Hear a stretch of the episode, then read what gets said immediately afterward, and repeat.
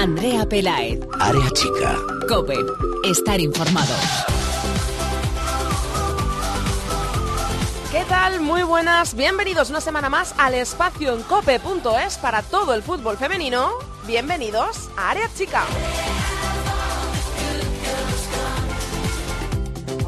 La noticia hoy en el mundo del fútbol femenino nacional, por la parte que nos toca, porque es española e internacional por toda su trayectoria, es sin ninguna duda el anuncio del fichaje de Vero Boquete por el Beijing Phoenix de la Superliga China. El club lo ha hecho oficial hoy, hace escasas horas, a las 3 de la tarde, en Barcelona, donde el club asiático se encuentra de pretemporada, con un acto en el que, por cierto, también ha sido presentado el nuevo técnico, el sueco Lars Kim Jorkegren. También eh, esto ha sido antes del partido que el club chino ha jugado ante el español, curiosamente, club en el que también jugó la delantera gallega. Es la noticia, es el nombre del panorama del fútbol femenino y por eso hoy no podíamos tener una protagonista diferente. Hoy aquí en Área Chica Cope vamos a charlar largo y tendido de todo, de todo, de todo con la jugadora española más laureada de todos los tiempos, con Vero Boquete. También, como siempre, tenemos hueco para la segunda división, para el fútbol femenino internacional y además vamos a analizar con nuestros especialistas todo lo acontecido en la Liga Iberdrola y fuera de ella. Por supuesto, también, como cada semana, vamos a tener protagonista y sorteo. Nuevo sorteo hoy con Mireia Calderón en su sección de Futmundo, el manager de la Liga Iberdrola. Vamos a charlar con la MVP de la jornada pasada, con Paula Moreno del Betis y además vamos a sortear una nueva camiseta. Para saber cómo y de quién, debes escucharnos hasta el final. Vamos a arrancar ya, pero antes os recordamos nuestras redes sociales. Estamos en Twitter, arroba areachicacope, y en facebook.com barra areachicacope. Ahí, ya lo sabéis, leemos absolutamente todos vuestros comentarios. A los mandos, en la técnica tengo conmigo al gran Antonio Bravo, así que vamos a comenzar ya con Mirella Calderón y los titulares.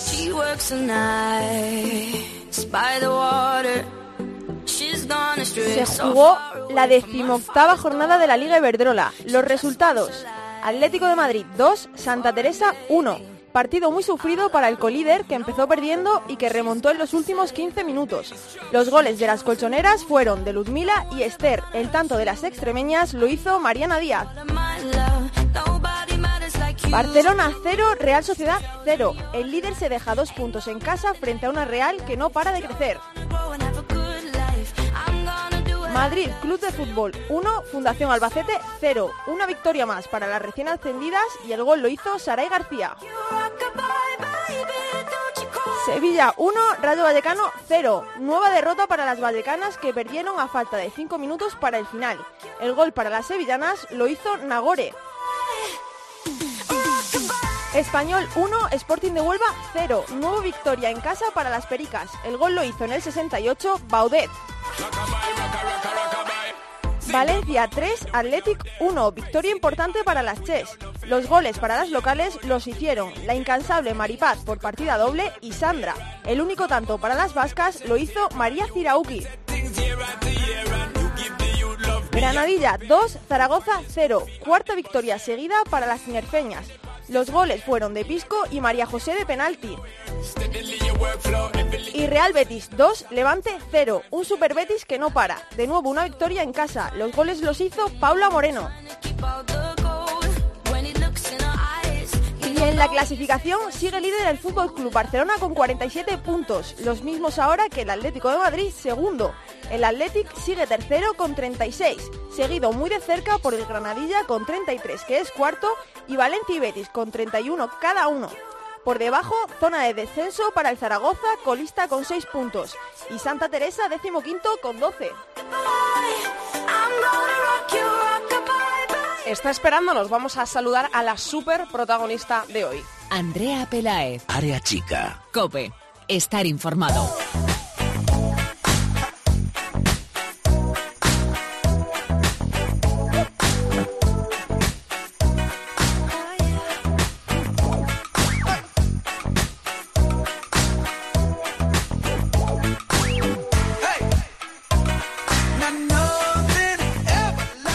Es el nombre del día del fútbol femenino. Hoy se ha hecho oficial que Vero Boquete, la jugadora española más laureada internacionalmente, abandona el PSG para recalar en el Beijing Phoenix chino. Este va a ser el séptimo país, nada más y nada menos, en el que juegue tras hacerlo en España, Estados Unidos, Suecia, Alemania, Francia y Rusia.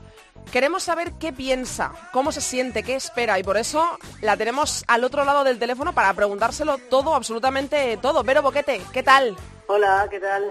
Bueno, otra vez hacer las maletas. Sí, la verdad es que no me gusta demasiado hacer maletas, pero la verdad es que ya estoy bastante acostumbrada. Bueno, ¿tú cómo estás? Porque ahora mismo es un momento, supongo que ilusionante por una parte, porque, bueno, pues vas a un país nuevo, eh, a un club nuevo, otra etapa que se abre más para sumar a tu brillante carrera como futbolista, pero supongo que también habrá un poquito de, miedo, o no sé si llamarlo miedo, ¿no? Pero ¿tú cómo estás? Sí, estoy bien, estoy ilusionada, eh, creo que es una, como dices, eh, voy a empezar una etapa pues con, ilusión, sé que va a ser todo muy diferente, pero, pero es una oportunidad más para, para seguir creciendo que eso es lo que siempre me ha dado el fútbol y, que hasta ahora pues me sigue dando. Sí es cierto que hay un poco de incertidumbre porque, porque bueno, todos sabemos que, que China es, eh, es otro continente, es hmm. eh, otra cultura y, bueno, pues eh, voy a necesitar un tiempo para adaptarme, pero, pero voy con la mente muy abierta y, con ganas de, ayudar al Beijing a, hacer un equipo más competitivo y a convertirse en un club referente en China.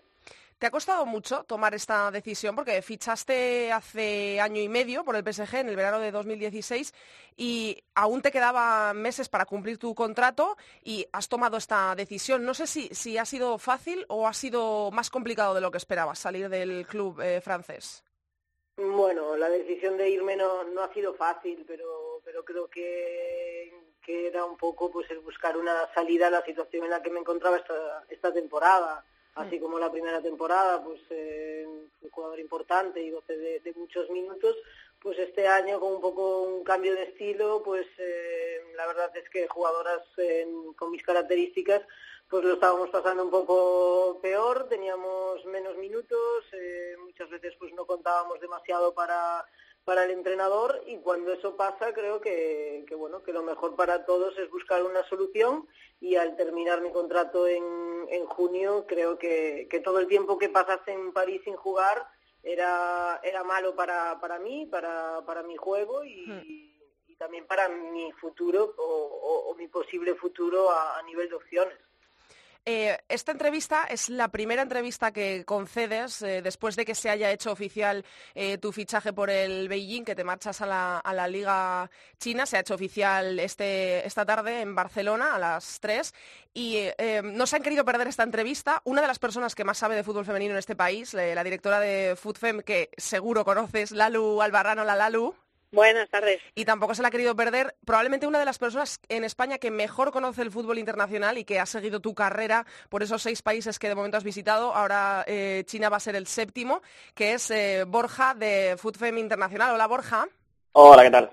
Bueno, eh, chicos, ahí tenéis a Vero, recién oficializado su fichaje por el Beijing y nada, preguntadle lo que queráis. Lalu yo tengo, porque estoy escuchando a Vero, ¿no? Eh, que dice que, ha habido un cambio generacional este año, pero el año pasado Vero fue una pieza importante del PSG hasta final de temporada, ¿no? Aunque luego mm, se ensombreciera aquella situación, porque luego a final de temporada eh, el entrenador justo cuando se acercaba a la final de Champions dejó de contar con Vero.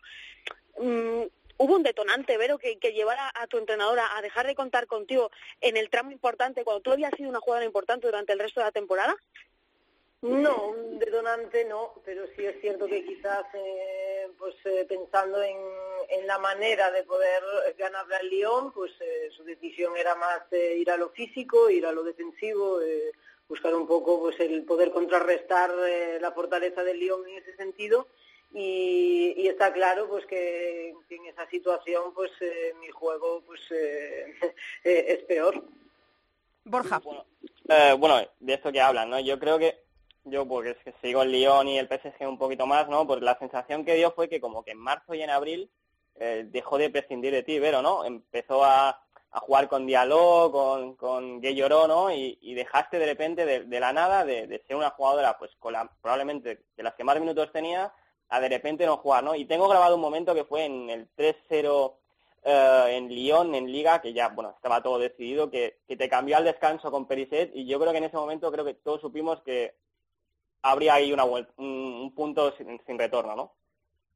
Bueno, no sé si sin retorno. Es cierto que después de ese partido pues eh, he vuelto a jugar eh, de titular, pero pero sí es cierto que ha habido pues eh, un poco ese cambio que, este año pues salvo por las características el fichaje de Jenny todos los demás pues son jugadoras mucho más físicas y, y bueno lo que busca también el medio campo es ser mucho más fuertes, más potentes y está claro que que bueno, pues que, al no jugar un, fútbol tan asociativo, digamos, pues, eh, pues el que, que Vero Boquete esté en el campo o no, pues, eh, pues igual no influye tanto, al igual que, que puede ser pues eh, un poco también el caso de, de Shirley Cruz, que somos jugadoras parecidas, y, y bueno, como decía antes, cuando esto pasa, pues bueno, se hablan las cosas, se ve lo que es mejor para todos y, yo lo que he intentado es buscar una salida porque, porque creo que el fútbol está para jugarlo y si no puede ser en un sitio determinado, con un, un entrenador determinado,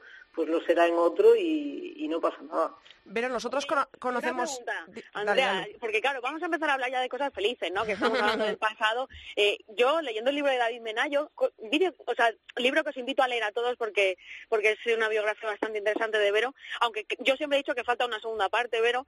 Eh, ¿No te da miedo ir a China? Con todas las aventuras que has tenido en los aeropuertos, ¿no te da respeto el China? Sí, sí me da respeto. Como decía antes, sé que, que va a ser diferente, pero también sé que, que, si no voy ahora no voy a ir nunca y que creo que es una oportunidad que me da el fútbol de, vivir una experiencia de vida fantástica y, y, bueno, pues me lo tomo como eso, como una aventura y, y bueno, a través del fútbol poder vivir diferentes experiencias que ya he vivido durante todos estos años y ahora pues quizás esta será la, más diferente de todas. Pero es un fichaje que ha llamado mucho la atención y una de las cosas que más me pregunto yo cuando se hacen oficiales estos fichajes em, es, nosotros lo hemos conocido hoy, eh, pero ¿desde hace cuánto tiempo se empieza a hacer realidad un fichaje como este? ¿En qué momento tú empiezas a tener contactos? No sé si, ese, eh, si tus primeros contactos son con el nuevo técnico que va a tener también el Beijing, que es eh, bueno, pues el técnico sueco Larskim, que ya te conoce de tu paso por Suecia también, cuando estuviste en, eh, ese país. Eh, ¿En qué momento se empieza a hacer realidad tu marcha a China? ¿En qué momento tú dices que me voy a China, eh? bueno, eh, está claro que, lleva un tiempo yo estaba meditando la, posibilidad de, poder salir de, París, hablándolo con el club y, bueno, pues al mismo tiempo llega este interés del club, está claro que marcado también por, por el entrenador que llega allí y, ellos son los que contactan con mi agente y a partir de ahí pues eh, se ve la posibilidad real de, ir o no. Estamos hablando de que esto es un, transfer, también hay un acuerdo entre el Beijing mm. y, el PSG y, y, bueno, al final creo que que he encontrado la solución, digamos, a, bueno, a lo que me esperaba quizás en París, que era estar eh, cinco meses más, pues eh, eh, sin contar con muchos minutos.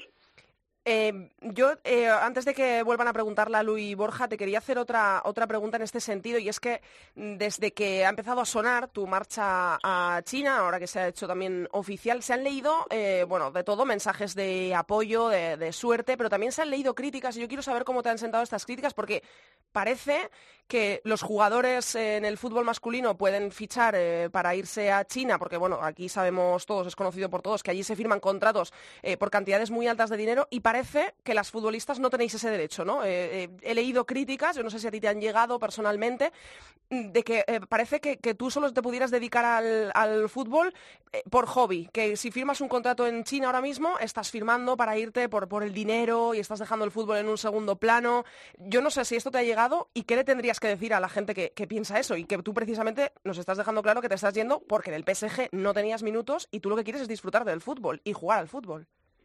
Sí, eso es, sí me han llegado, eh, sé que, bueno, pues que hay, hay gente que, que comenta pues eh, muchas cosas y bueno, al final la situación real de, de mi situación la, la conozco yo, la conoce mi gente mm. y, y, las razones de, del por qué me voy pues eh, no, no todo el mundo lo sabe, ¿no?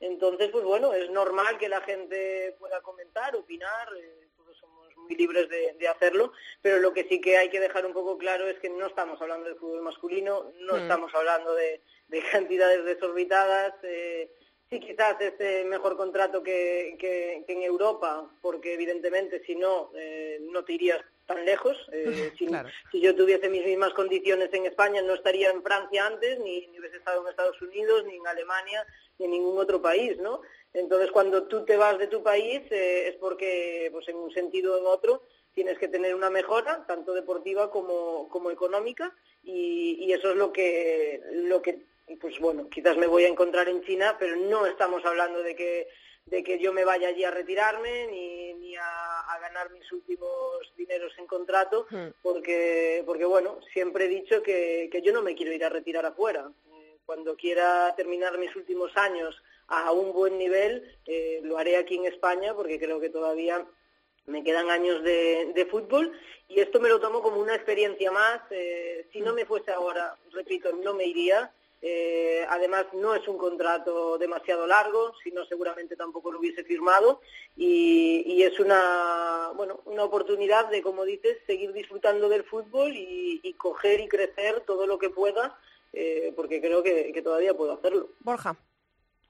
Uh, pues nada, la verdad es que la decisión de irse a China es complicada, ¿no? Pero la semana pasada tú y yo, Andrea, lo hablábamos, ¿no? De, que, de que, pues, Vero Boquete al final, pues, mucha gente pues no le da tanto el valor, ¿no? De que puede haber sido, pues, y es una de las grandes jugadoras de la última década, ¿no? Hmm. Y, y quizás, pues, eh, digamos que pasaron esos años del 2011 al 2015, donde, donde bueno, Vero era la, pues una de las mejores jugadoras del mundo, sin ningún tipo de duda, pero bueno, con estos dos años malos, y en el Bayern tuvo una lesión, eh, ¿qué podía motivar, no? Porque evidentemente con la situación con Bilda, pues no será la mejor, o con la selección española no será la mejor, ¿no? Y, yo no sabía qué podía motivarla, ¿no? Y Vero, bueno, China, ¿hasta qué punto te motiva? Bueno, pues China me motiva porque es, eh, es algo nuevo, es un reset, eh, es una manera diferente de, empezar de nuevo, de, bueno, de, competir en, en, otra liga profesional, porque no olvidemos que, que la liga china es 100% profesional, desde el 2015 se está impulsando, sé que todavía le falta nivel eh, para poder llegar a las grandes ligas europeas, pero el poder formar parte de, eso, el poder ayudar a, un país como China a, desenvolverse y a, crecer, pues es algo que, realmente me motiva. Y está claro que si mi situación en, el PSG fuese diferente, pues no me plantearía irme allí. Pero, pero ha habido otras opciones y tampoco las he podido coger porque, bueno, pues entre los clubes tampoco se han puesto de acuerdo. Entonces, bueno, al final eh, China es algo que, que llevaba tiempo con eh, llevaba tiempo en mente el, poder disfrutar o el poder jugar en algún momento en una liga asiática. Creía en su momento que, podría ser Japón. Al final, pues eh, China es eh, en estos momentos quien más está apostando y, me voy a, bueno a ilusionarme de nuevo, a disfrutar del fútbol y ayudar a crecer. Lalu. ¿Qué es, Vero, lo que más miedo te da de tu nueva aventura? Algún miedo habrá, seguro. Pues bueno, el miedo, la verdad es que, que es un poco pues eh, la forma de trabajar, quizás, ¿no? Eh, yo vengo de, estar en unos años compitiendo al máximo nivel en Europa, a nivel profesional, y sé que, quizás en ese sentido eh, allí en China es diferente. Entonces, por eso también el club pues ha decidido el, traer un staff técnico extranjero, traer algunas jugadoras extranjeras para iniciar ese cambio y yo creo que eso es buen síntoma, el síntoma de que, de que en China pues eh, no se cierran solo a, lo tradicional, a lo que están acostumbrados, sino que saben que para mejorar han de ver otras cosas y, intentaremos eh, ayudar y sumar con eso. Pero llega, eh, esto es una pregunta obligada, yo creo que, eh, tú pensarás que, bueno, pues cuando concedas entrevistas eh, alguna habrá en esta dirección, ¿no? Yo te quería preguntar por ese mes de junio del pasado año, lista de 23 seleccionadas por Jorge Vilda para la Eurocopa de Holanda, Ibero Boquete no está. ¿Qué siente ¿Qué sientes en ese momento? ¿Qué piensas? Eh, hiciste público un comunicado días después en el que la parte que yo quiero destacar ahora mismo, eh, el titular que yo saco de esa nota que escribiste es si no hay explicaciones duele más. Eh, ¿Qué sentiste en ese momento y si llegaste a hablar con el seleccionador para, obtener esas explicaciones en algún momento? Bueno, como dije también en mi rueda de prensa, era algo que no me cogía de sorpresa. Hmm. Yo sabía que, en los últimos meses, pues eh, esa era un poco la idea o lo que se estaba intentando y, bueno, no me cogió por sorpresa esa no convocatoria. Eh, eso no quiere decir que no, que no me haya dolido o, que no me haya dado mucha rabia el no, no poder disfrutar de, de esa Eurocopa. Pero bueno, eh, no hubo explicaciones en su momento, no las hubo después. Eh, creo que las cosas se podrían haber hecho de una manera diferente, aunque el resultado hubiese sido exactamente el mismo. Creo que después de, de 14 años, pues bueno, todos somos bastante adultos para, para hablar las cosas y, y aunque no sea ponernos de acuerdo, sí que, que bueno, pues hacer las cosas de, de manera diferente pero es algo algo pasado. Eh, yo sé hmm. que, mi etapa en la selección se ha terminado y, bueno, también es eh, una de las razones que, ahora no hay nada que me ate eh, aquí a Europa y, es la oportunidad que tengo de, poder salir afuera y, probar otras ligas. ¿Y ves a la selección jugar o, eres de... Mm, de las personas que, bueno, pues eh, con ese dolor y, esa pena de, no formar parte de la selección, eh, ya no puede ni, verla jugar. ¿O ves los partidos de la selección? ¿Viste la Eurocopa? No, no vi la Eurocopa. La verdad es que la Eurocopa fue bastante complicada de, hmm. de seguir para mí y, bueno, pues decidí no, si tenía referencias y si hmm. he ido hablando con algunas compañeras, pero, pero no lo he visto. Ahora, pues bueno, ya ha pasado un tiempo, ya la situación es diferente y, yo siempre he dicho, le deseo lo mejor a, la selección porque será lo mejor para, para el fútbol femenino español, que es para lo que mucha gente lleva trabajando durante mucho tiempo. Hmm. Chicos. Yo una última pregunta, Vero, y te la, seguro que te la han hecho un montón de veces. ¿Qué le falta a nuestra liga para, para que podamos disfrutar de otra vez? bueno, yo creo que, que, la Liga Iberdrola cada vez va a más, está claro. Eh, ojalá pues eh, muy pronto sea una liga más competitiva y, quizás pues eh, las condiciones que tienen uno, dos, tres equipos de, la parte alta de la tabla pues se pueda disfrutar en, en el resto de equipos. Eso haría que, el nivel fuese más alto y, está claro que, que bueno, mi, mi llegada a España está cada vez más cerca porque porque siempre he dicho que me gustaría volver y, bueno, eh, por un lado pues eh, hay cosas que, que todavía no están a, al nivel que me gustarían, pero, pero es mi país, mi liga y espero poder volver eh, para jugar al máximo nivel. ¿A qué club eh, te gustaría, en qué club te gustaría volver a España? Porque bueno, eh, has estado en el, eh, en el español, fue, es un poco como el club al que te asociamos en España también. yo no sé si volverías al español, por cierto, una curiosidad y es que se anuncia tu fichaje y juega el Beijing contra el español un amistoso en Barcelona. ¿A qué club volverías a España? ¿O no te lo planteas de momento o eso es una decisión que no tienes tomada? No, no, es algo que todavía no tengo tomado porque tampoco he decidido el, volver a hmm. España. Ahora estoy iniciando otra aventura en otro sitio y, ahora estoy centrada en eso. Pero está claro que, el español pues eh, sigue siendo mi casa porque es el club donde donde pues me, me formé más como futbolista aquí en España y sigo manteniendo una grandísima relación pero pero bueno no sé no sé si vuelvo no no sé a dónde a dónde iré eso lo, lo veremos eh, con un poco más de tiempo. Borja alguna más para Vero bueno la verdad es que hasta estáis hablando de su futuro ya ha dicho que, que, bueno no tenía más ofertas pero que al final pues entre clubes no, no han terminado de llegar a un acuerdo. Eh, me gustaría preguntarte no si bueno el Valle y el PSG pues no se adaptaban a tu estilo pero si te llegara otra vez la oportunidad de volver a la élite, pues por ejemplo en un equipo como el Lyon o el Wolfsburgo que se adaptan más a tu estilo de juego, mm, ¿pensarías en dejar China para volver a, digamos a la superélite mundial?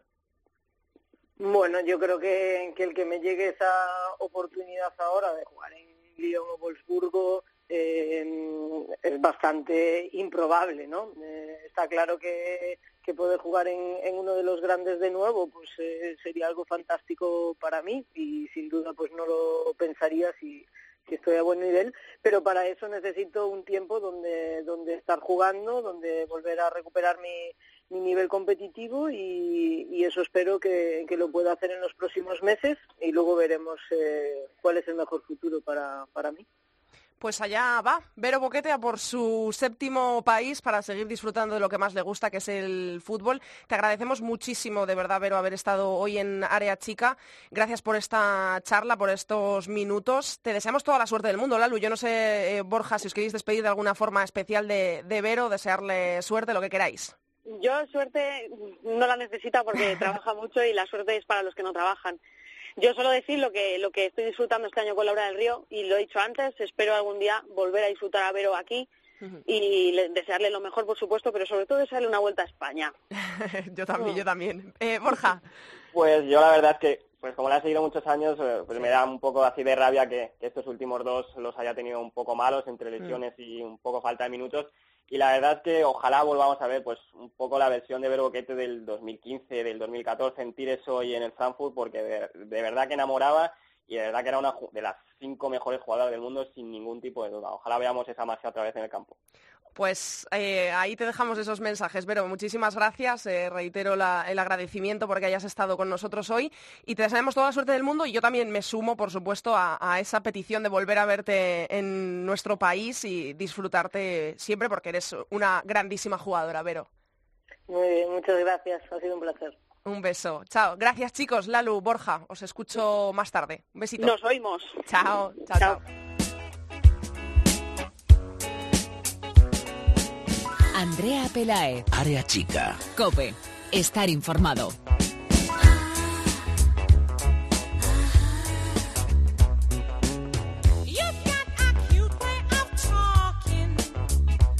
Hay cositas que comentar en la actualidad, tanto de la Liga Iberdrola como fuera, por supuesto. Eh, acabamos de charlar con Vero Boquete y también vamos a preguntarle a nuestros especialistas y tertulianos por este tema. Tengo conmigo hoy en la tertulia a Lalu Albarrán, que la acabáis de escuchar también conmigo en esa entrevista, directora de FoodFem. Hola Lalu.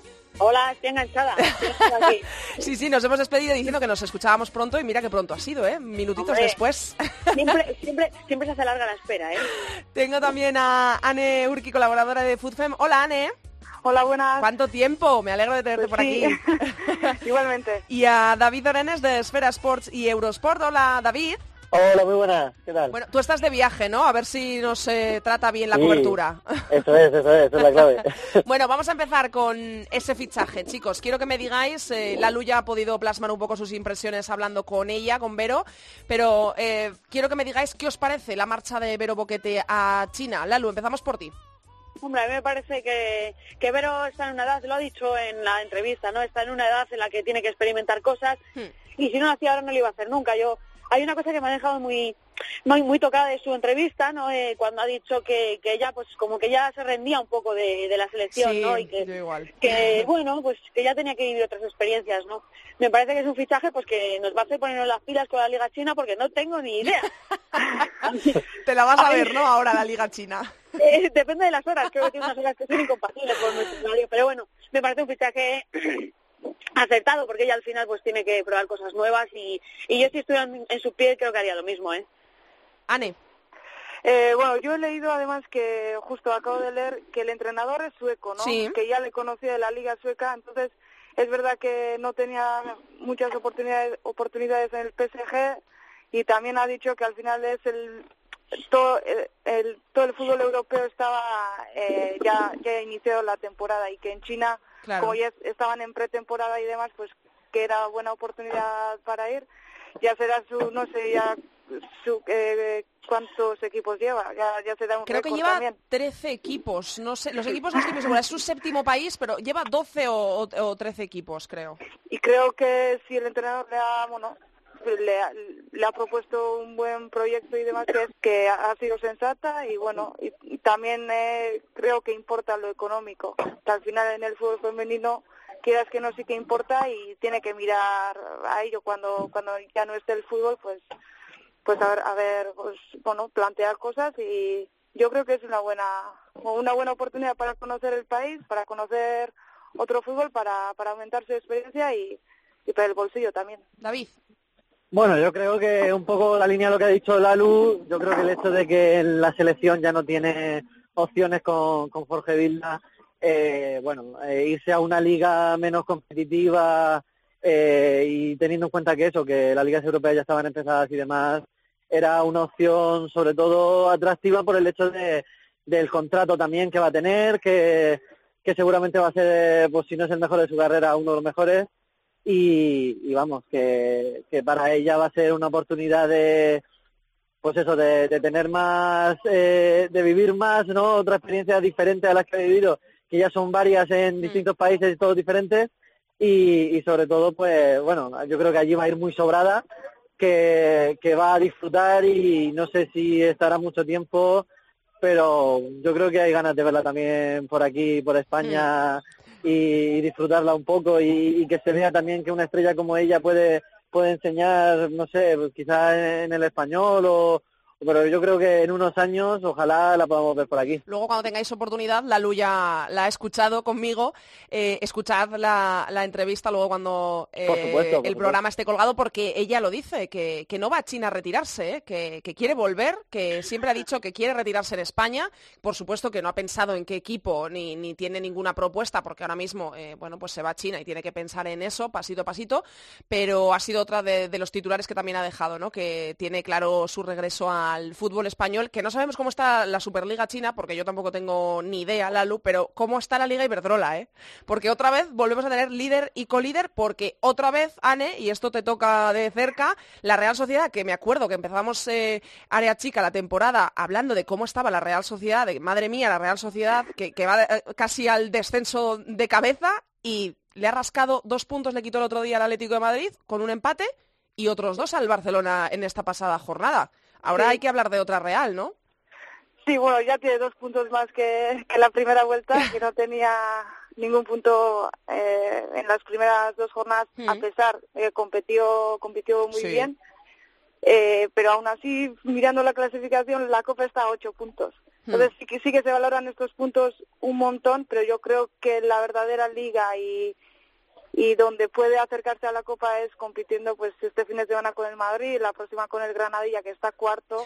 Y, ahí se verá la verdadera Real porque ah, tengo que admitir que contra el Atleti y contra el Valencia sí que me decepcionó un poco después de la bueno de, de la gran racha que que enlazó Arconada ahora hay que ver, es, es positivo, muy positivo que, que, rasque dos puntos seguidos contra el colíder y el líder. Sobre todo para el ánimo, yo creo, ¿no? De las propias jugadoras. Sí, yo, sí, yo creo que también, yo creo que ellas mm. también eh, salieron del derby, sobre todo del derby, que no, que no fueron, no compitieron bien, contra el Valencia tampoco, mm. y ya se ve que, ojo, son capaces de, de competir contra el líder y a ver ahora contra el Madrid, ya eh, se ve se ve la mejoría, pero mirando la clasificación al final estás dos puestos arriba del descenso y estás a ocho puntos de, de la Copa, que es una hmm. es una distancia significativa. Pero bueno, yo creo es que el único es el único equipo que se ha quitado al Barça ya de sí, Madrid claro. y ya tiene como sí, sí. Sí. sí. Ahora sí, dependen de sí mismas para mí.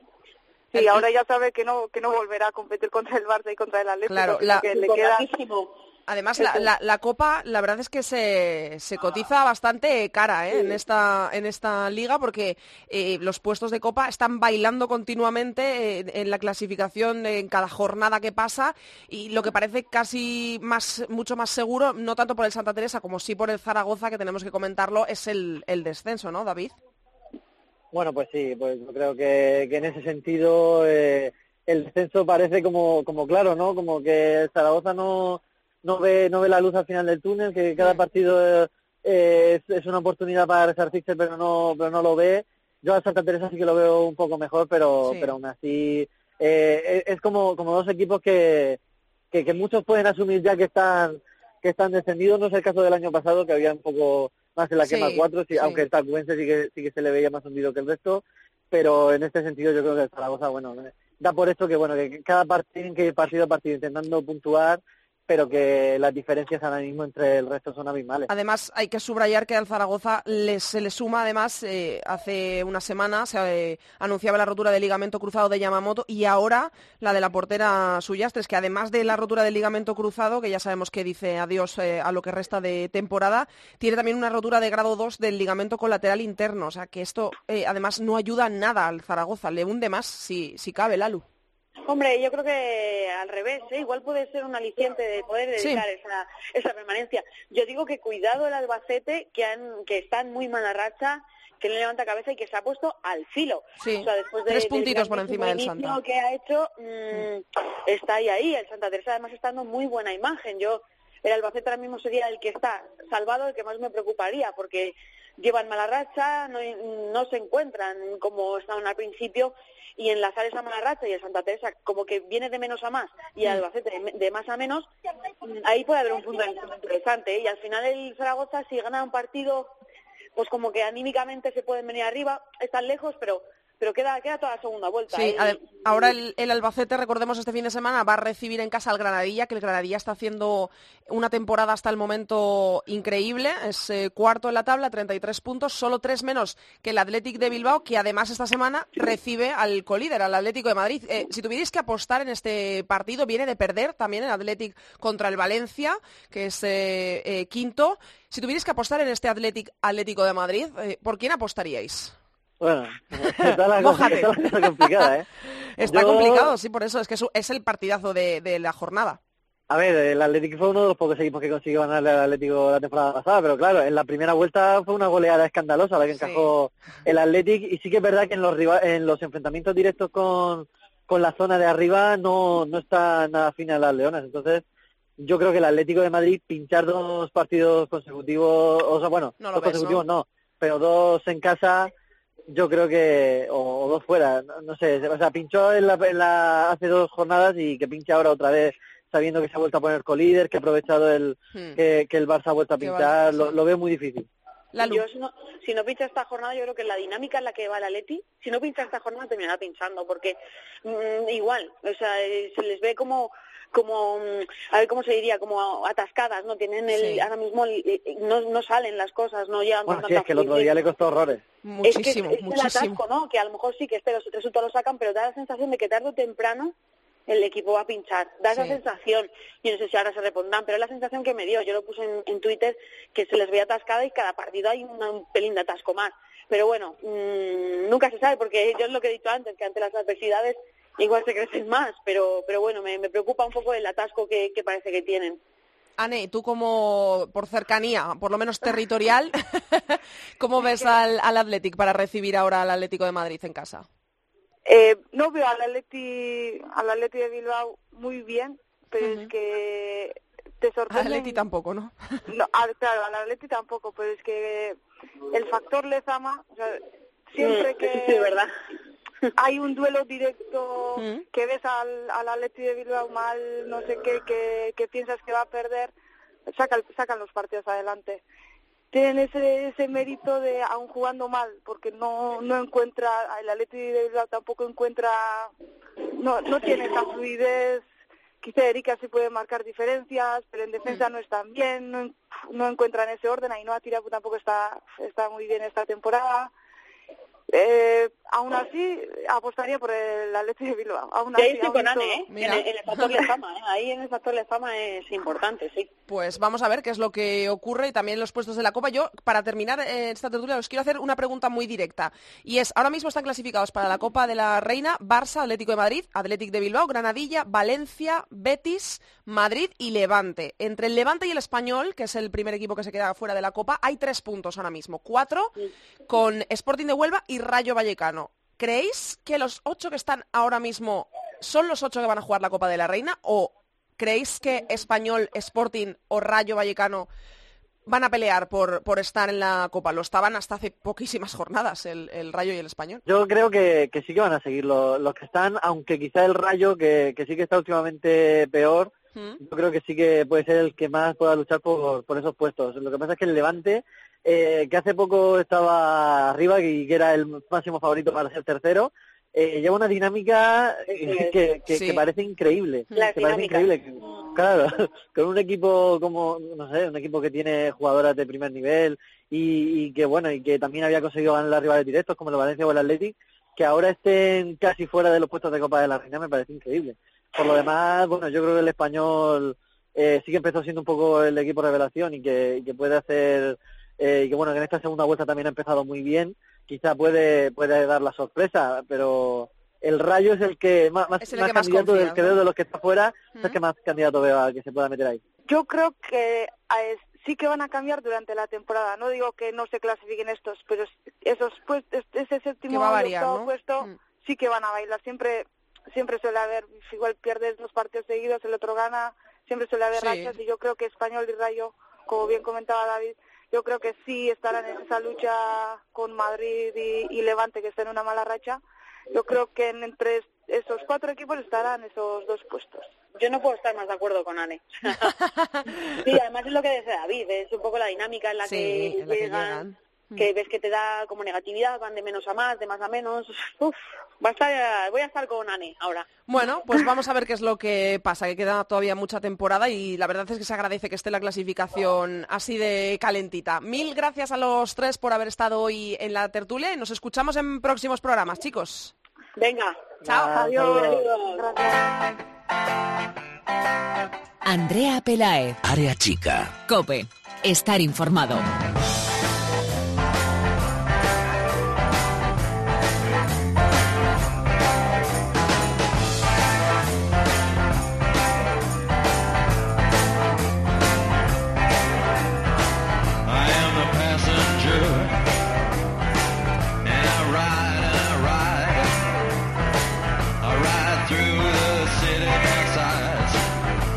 Categoría de plata del fútbol femenino español y como siempre vamos a conocer todo lo que ha pasado en una nueva jornada de esta apretadísima segunda división en el fútbol femenino de nuestro país de la mano de Ceci Martín de Babel. Hola Ceci. Hola, ¿qué tal? Vamos a ponernos al día de todo lo que va ocurriendo en cada uno de esos siete grupos, el sexto dividido en dos, por lo tanto ocho grupos de la segunda división femenina. Vamos a comenzar con el grupo primero, en el que es líder con 49 puntos, el Deportivo de La Coruña, le sigue muy de cerquita el Oviedo Moderno, que es segundo con 48, ya más lejos está el Club Deportivo Monte con 33.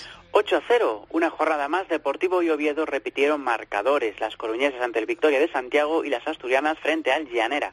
Como bien comentamos, con Monte y Sárdoma olvidando la victoria una semana más, el Friol también se une a la multitudinaria pelea por el bronce.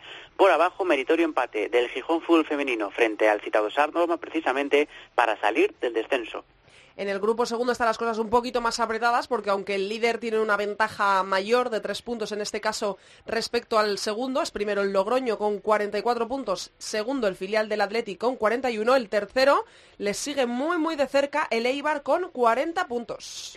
Llegaba el encuentro más esperado, Logroño y Eibar se veían las caras con la promoción de ascenso en juego y fueron las riojanas las que resultaron victoriosas gracias a una diana de Judith Luzuriaga en el minuto 57.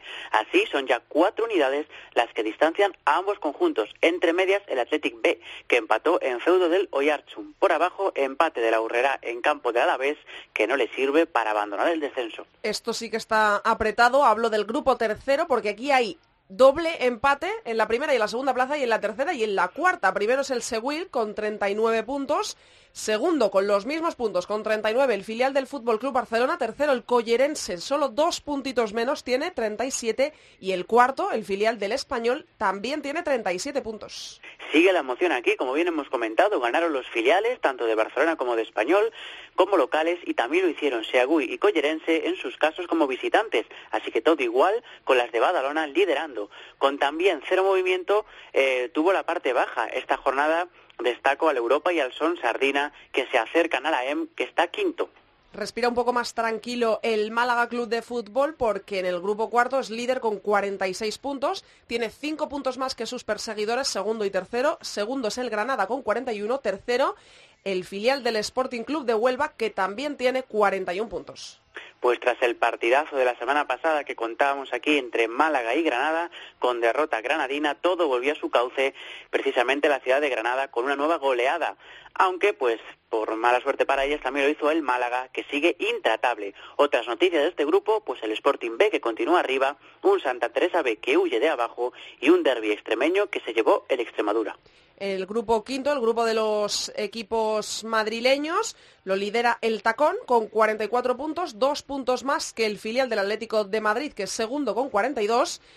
y tiene una buena ventaja respecto al tercero, que es el filial del Madrid Club de Fútbol Femenino, que tiene 32 puntos, son 12 más los que tiene de colchón el tacón respecto al tercero. Nuevo triunfo del líder del tacón, en este caso como visitante, en Burgos concretamente, aunque también el Atlético B repitió sonrisa en su caso en casa frente al Zamora, amigos del Duero.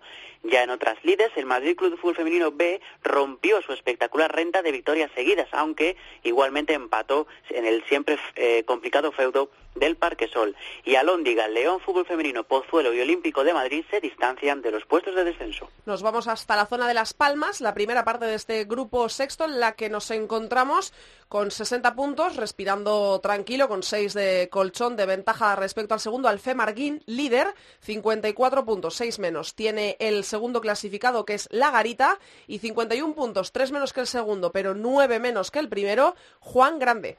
Pues en una jornada de partidazos también lo hubo aquí en el grupo eh, sexto, en la zona A, y no defraudó el gran duelo. El Femarguín visitaba la casa de La Garita, segundo clasificado y máximo rival por el título. Pese a la igualdad manifestada en el marcador, las de Arguineguín vencieron y continúan así firmes hacia un nuevo título grupal. No así la Garita, que observa ya a Juan Grande por el retrovisor, que tiene la posibilidad de igualarle si triunfa en su encuentro pendiente. Nos vamos hasta Santa Cruz de Tenerife, líder el Tacuense con 55 puntos, segundo el filial del Granadilla Tenerife con 51, tercero el Atlético Unión de Guimar con 48.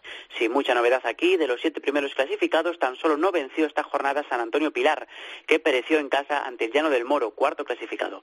Por arriba, lo dicho, Tacuense y Granadilla B en promoción, con Atlético Unión de Wimar pisándole los talones.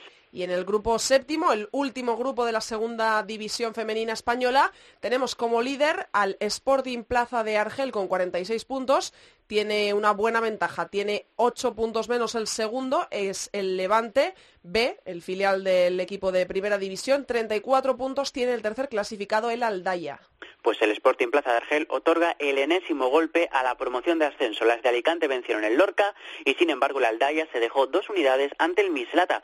Así que son ya 12 unidades las que separan a uno y otro equipo. Con todo, el Levante B todavía se mantiene en menos de 10 puntos de diferencia con respecto al Spa, concretamente en 8 todavía lejos, pero mientras hay vida hay esperanza. Y por abajo, muy destacable la Solana, que sale del descenso y hunde en él al Club de Fútbol Femenino Albacete muy emocionante la segunda división. Ya sabemos que está caro el ascenso a la Liga Iberdrola. Son muchos los clubes que luchan por ello, pero ya se van definiendo más o menos esos equipos que veremos jugar el playoff para intentar alcanzar la primera división femenina de nuestro país. Gracias, Ceci. Como siempre, un besazo. A vosotros un besazo. Hasta la próxima. Andrea Pelae. Área chica. Cope. Estar informado.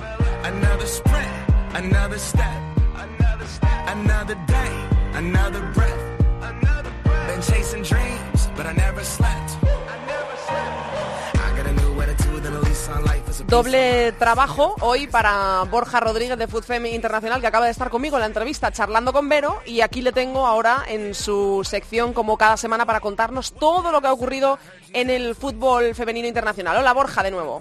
Hola Andrea. Bueno, vamos a hacer un repaso de las ligas, de cómo está la liga francesa, la liga inglesa, las alemanas, eh, nuestra Sara Willy, y, lo que nos quieras contar, lo más destacado de que haya ocurrido este fin de semana en estas ligas. Bueno, pues hacemos un repaso rápido a las ligas europeas, ¿no? Bueno, la, liga francesa, pues ya tenemos campeón con nuestras matemáticas, porque el Olympique de Lyon ganó, ganó el otro día al Montpellier el lunes 2-1. Eh, eh, de esos seis puntos que se podían dejar de la segunda vuelta, ¿no? Habiendo cinco de diferencia, ¿no? Con el PSG, pues ya ganando al Montpellier ya solo quedan tres, así que matemáticamente, con nuestras matemáticas ya son campeones, ¿no?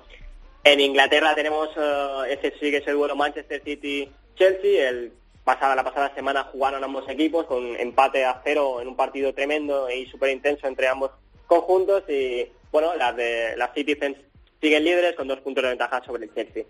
Las alemanas vuelven dentro de dos semanas a competición, pero bueno, tuvimos al Frankfurt que, mm, en Lloret de Mar, que perdió contra un amistoso contra el español, si no me equivoco, y el Wolfsburgo, pues en su estado de pretemporada, como siempre, en Faro, en Portugal, en el Algarve, pues jugaron contra el Sporting Huelva, que ganaron 5-0 a las, jugadoras de, conjunto andaluz. Y nada, y la Sara Willy... la Sara, Willy, a ver. Sí, bueno, no fue el, mejor de los partidos, no, lo, pude ver contra el Tex y la verdad, pues eh, un empate a dos que, que bueno, mm, entre comillas, no les debe de complicar la vida porque sigo, pensando que son superiores al resto, pero no conviene que se deje más puntos. Y tenemos novedades, ¿no? En la liga estadounidense. Sí, bueno, no tenemos liga, pero allí se mueven mucho las cosas y bueno, como hace poco contábamos que Boston Breakers pues dejaba de existir y allí hicieron lo que se llama un dispersal draft, que es eh, reparte las jugadoras que estaban en contrato con Boston al resto de la liga, ¿no?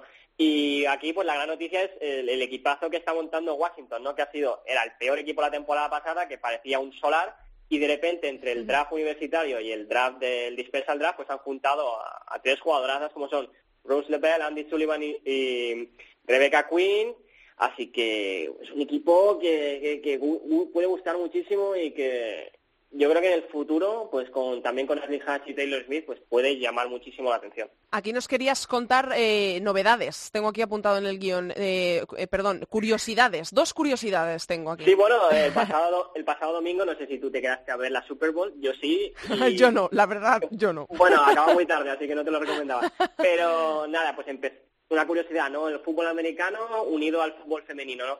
La verdad es que eh, la Super Bowl o la retransmisión aquí en España empezó con eh, entrega del premio Walter Payton Award, ¿no? Que es un poco al voluntariado y con la comunidad, ¿no? Que se lo dieron al jugador de Houston, de Houston J.J. Watt, que es el prometido de Kealia High, la, la superestrella de, Houston Dash, ¿no? Así que eh, una relación de estrellas, ¿no?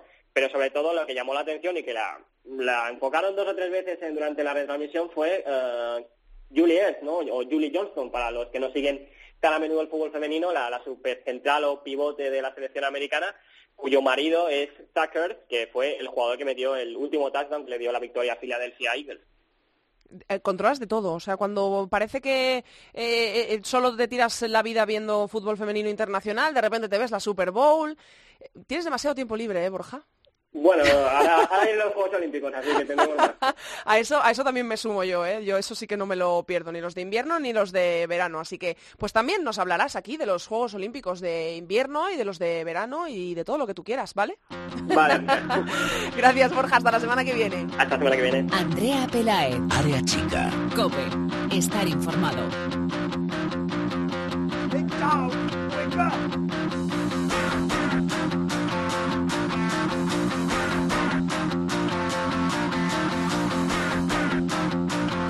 You in the future. There is one. Stop the rock.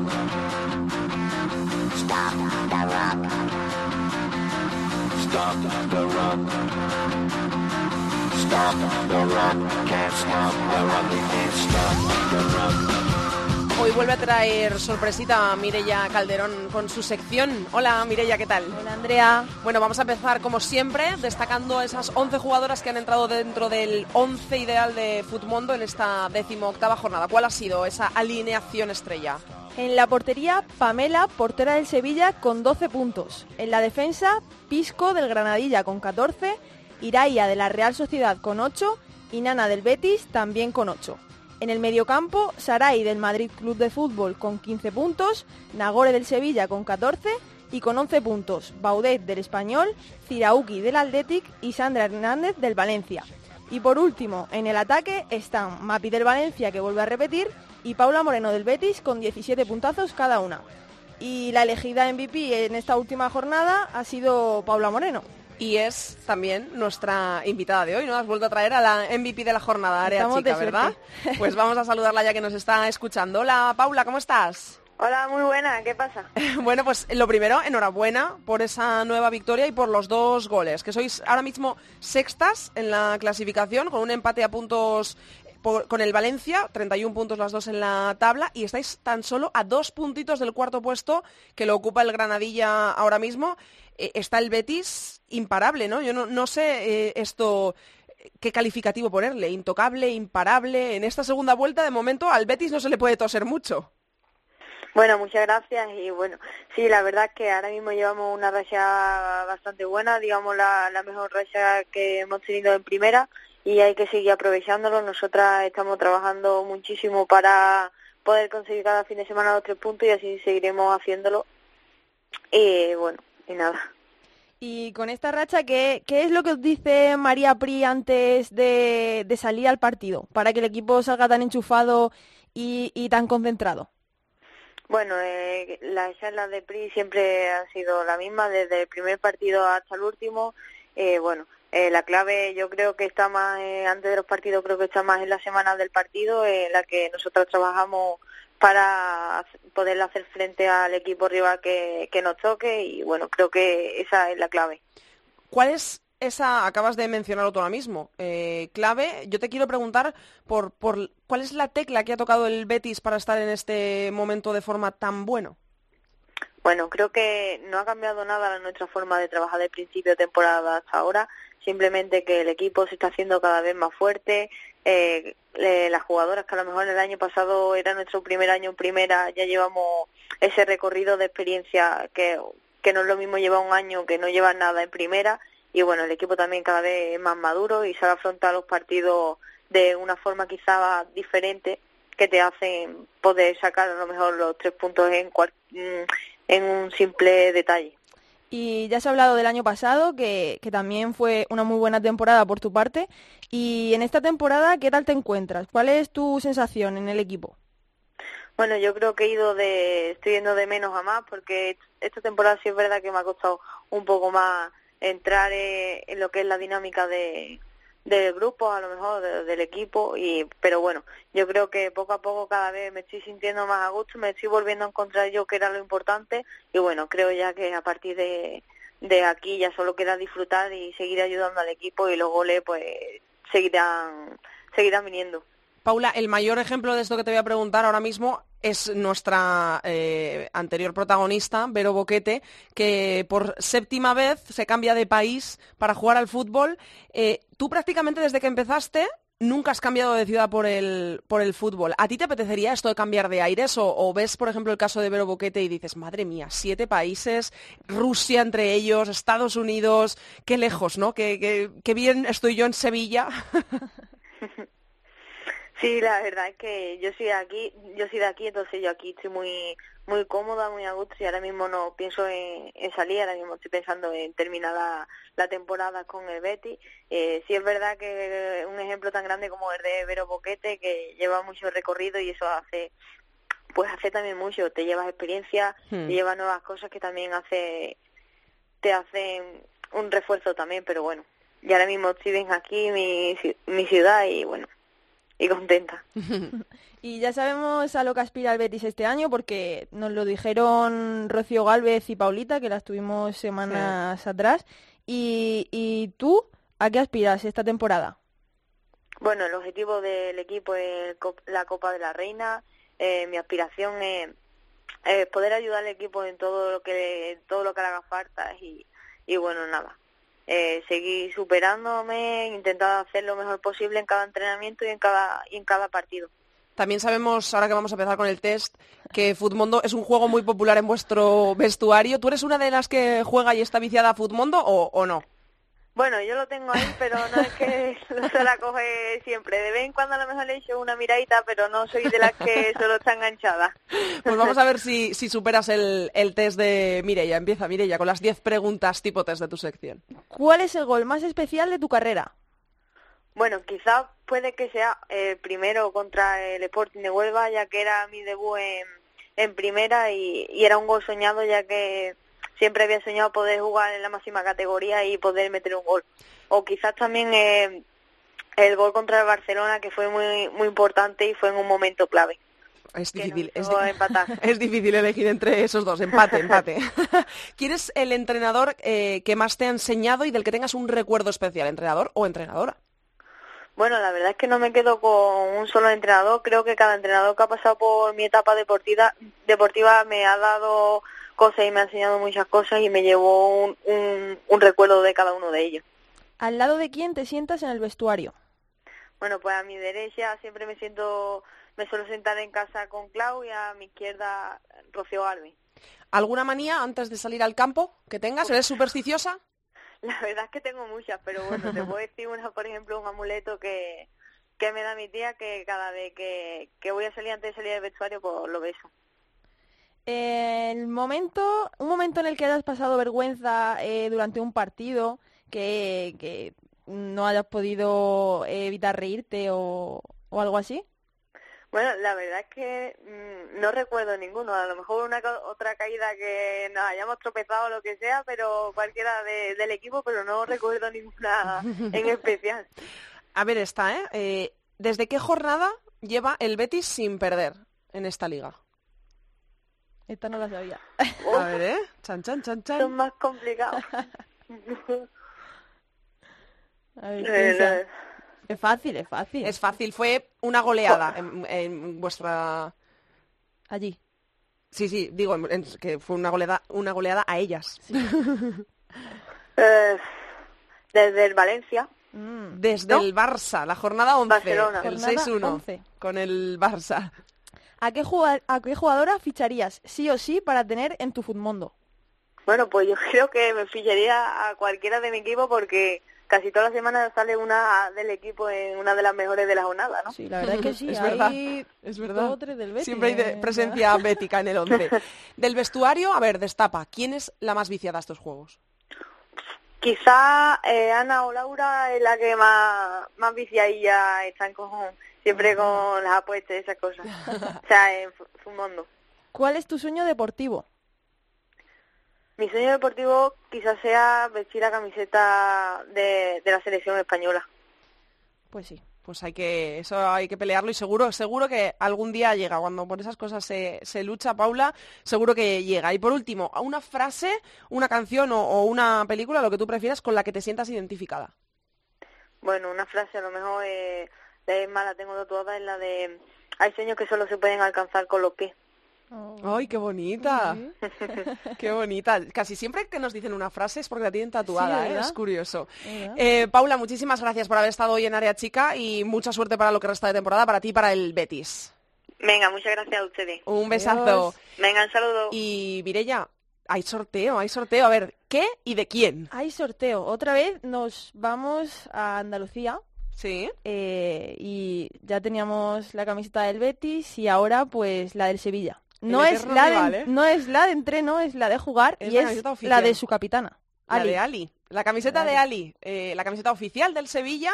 en esta ocasión es la camiseta de, de, juego, no la del entrenamiento. ¿Y qué tienen que hacer nuestros oyentes para conseguirla? Pues como siempre, en Twitter, tuitear con hashtag Área Chica Cope, el número 5. Área Chica Cope 5, ¿vale? Seguir a Área Chica, arroba Área Chica Cope. Seguir al Twitter del Sevilla Femenino y eh, tuitear con una foto eh, animando al fútbol femenino, da igual de qué categoría sea, lo importante es que salga reflejado. Vale, vamos a pedir también que sigan a la, a la jugadora. Que sigan a Ali, Ali también. A Ali, al Sevilla femenino y a Área Chica. En Facebook lo mismo, subiremos la foto de Ali con su camiseta y allí habrá que comentar debajo con una foto eh, apoyando al fútbol femenino y, el hashtag Área Chica Cope 5. Y en una semanita, la semana que viene, porque hay jornada y se puede aprovechar este fin de semana para sacar la foto, anunciaremos al ganador de esa super camiseta de, de Ali. Muchísimas gracias porque te curras los sorteos como nadie y luego le hace muchísima ilusión a los que a los ganadores que lo reciben en su casa, Mirella. A ti. Mil gracias. Hasta la semana que viene.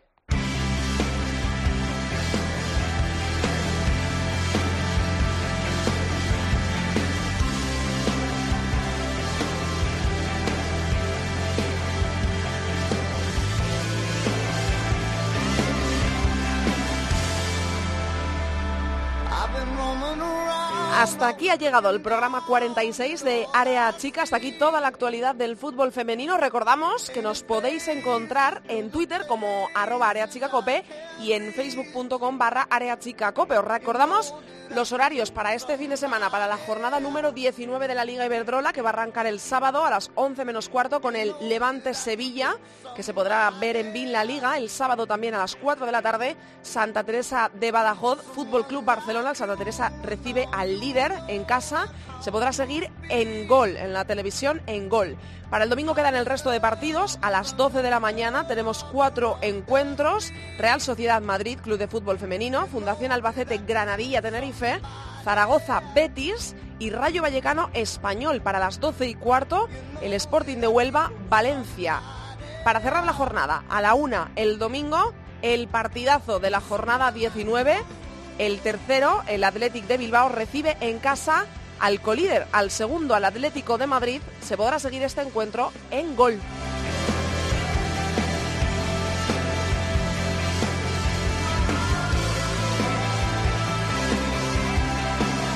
Nosotros os esperamos aquí la semana que viene en cope.es. No faltéis que pasamos lista, ya lo sabéis, mucho fútbol femenino para todos. Adiós. Andrea Pelae. Área chica. Cope estar informado.